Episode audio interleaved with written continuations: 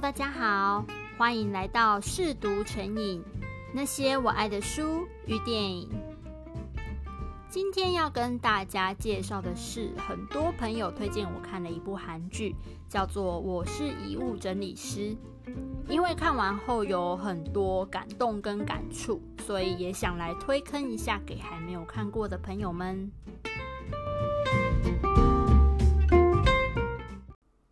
在做这集节目的过程中，我有许多惊喜。在看完这部剧之后，我发现也有一本叫做《我是遗物整理师》的散文集，是由读书共和国旗下的远足文化出版，作者名叫金完。金就是韩国的大姓，金银铜铁的金，完是完成的完。他的历程很特别，大学的时候念的是诗文创作，出社会后还在出版社工作过一段时间，后来到日本进行采访写作，在经历了日本三一一大地震后，回到韩国，成为一名遗物整理师。那我以为这就是这部剧的原著或是灵感来源。结果我书都看完了，在搜集资料的时候才发现，其实这部剧的灵感原著另有其人，是一名叫做金喜别的韩国第一代遗物整理师。金一样就是金银铜铁的金，喜是皇帝玉玺的玺，别是嗯别人的别。好，他的著作名称叫做《离开后留下的东西》。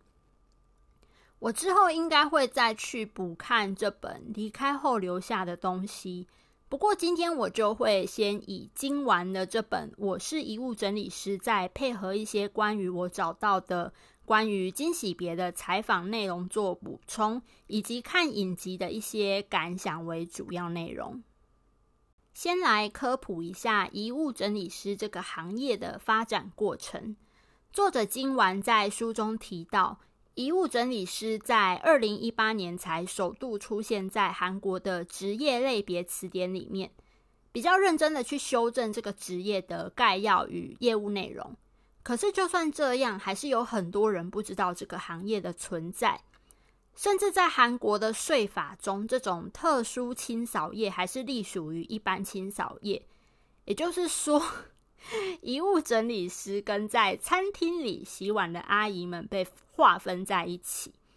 不过这应该要被归属在独立的业种比较恰当。毕竟应该没有人觉得清理尸体留下的污痕和血水跟洗碗打扫是同一件事情吧？而这样分类的最大影响是，遗物整理师们在申请营业执照时会遭遇许多困难。这本书分成两个部分。第一个部分是记录一些作者他在做清理的时候可能特别有感的经历，第二个部分则是对于自己做这份工作的一些想法。那我觉得比较难得的是，作者他在书写书中这些往生者的案例的时候，没有任何批判的口吻，也没有太煽情或是狗血的悲伤，只有思考与同理。那这些被写下来的案例呢，有许多都是孤独死或是自杀的。嗯，我补充一下，孤独死指的是那种独自一人在住所迎接死亡，并在一段时日后才被发现。他们生活的空间很狭小或是简陋，甚至让人难以想象啊，这是个能住人的地方吗？就是环境非常的恶劣，例如半地下住宅。嗯，半地下住宅就是像电影《寄生上流》他们主角一家住的，只有部分的窗户是露在马路上，非常接近地下室的空间。看着往生者的信箱里塞满催款通知书或断水断电通知单，作者写了这么一句话：信箱上插着往下弯的通知书与催款单。都觉得像是太平苦而弯腰驼背，就连隔壁邻居家的通知书也一样。每篇文章都短短的，作者在形容空间或叙事时，都能感受到他驾驭文字的功力。这可能跟他的学经历有关，但同时我觉得也是译者他翻译得很好，有掌握到原文的精髓。作者说，他在做这份工作的时候，最常被问到的几个问题分别是：为什么要做这么辛苦的工作呢？工作时不觉得很痛苦吗？做这份工作的意义是什么？其实这些问题都让他感到很为难，因为这些问题本身其实就隐含着这份工作很辛苦，也很奇怪的偏见了。可见提问者其实有期待某种特定的答案。如果回答不辛苦，提问者反而会觉得很困惑。但对作者来说，虽然辛苦是无可否认的事实，但世上没有一份工作只有乐趣，没有痛苦，反之亦然。而对于他自己，工作最大的乐趣是解放感。看着一个堆满垃圾、无处容身又散发恶臭的地方被自己清理干净，看着壁纸被撕光、地板被拆掉，他能够感受到一种轻松与自由。不过，他也曾遇过另外一种诡异的状况，他会被一些有自杀念头的人当作自杀咨询师。例如，他曾经接过这样的电话：“听说烧炭自杀会很痛苦，是真的吗？”或是，请告诉我怎么死才不会痛苦？诶，你试想一下，如果有个命悬一线的陌生人打电话问你这样的问题，你该或你会如何回答？当然啦，有些人会说，嗯，他最后是生还是死，那是他自己的选择啊，我们不需要背负这样的罪恶感。但我想，同样也会有无法真的不当一回事的人吧。在经历许多死亡现场后，作者意识到一件事，那就是人的生与死是一体两面。从出生开始，我们就朝着死亡前进，有点讽刺，但这就是人生。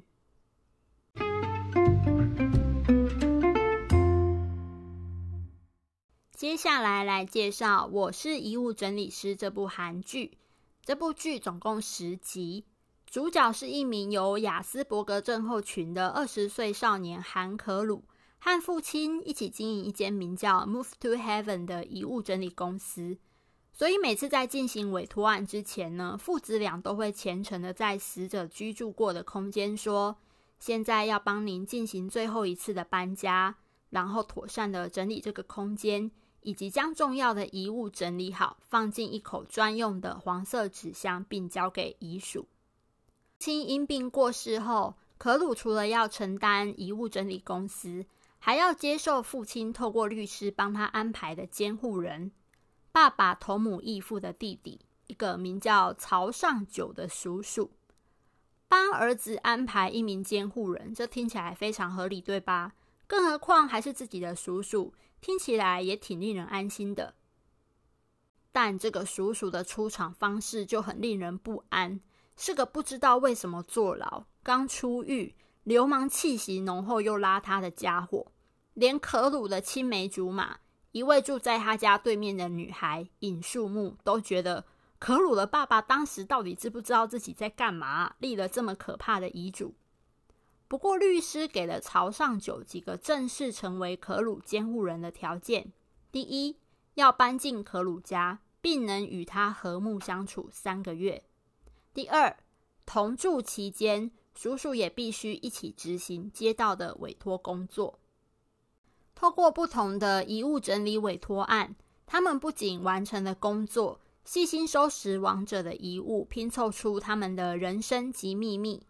并将遗物交付到适合的人手上，向挚爱的亲友传达他们不曾说出的告白。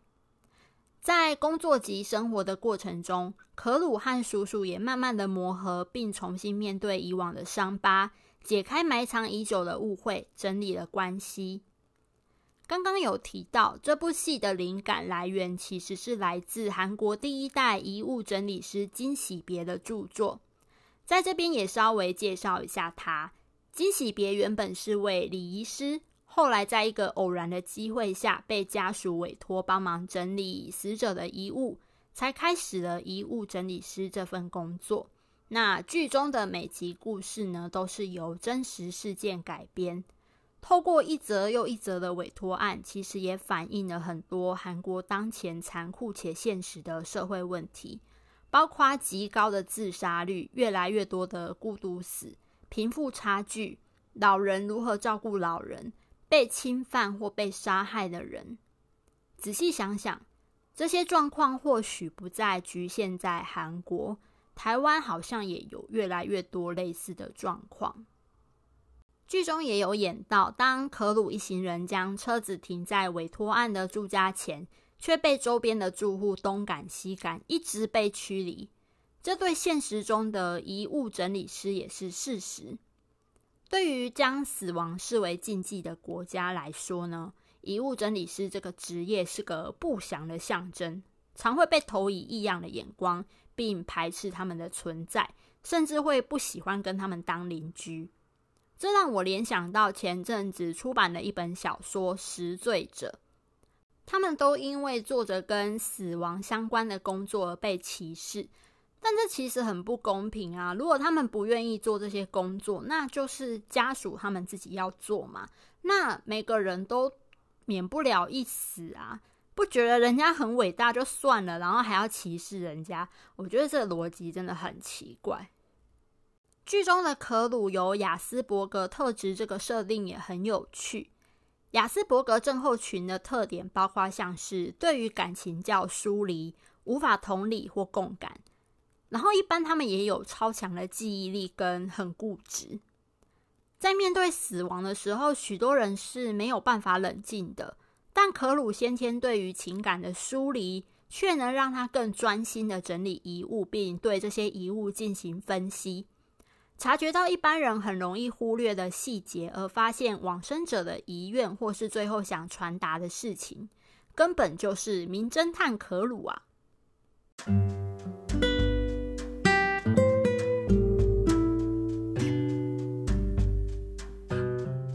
在死亡面前，所有的情感都会被放大，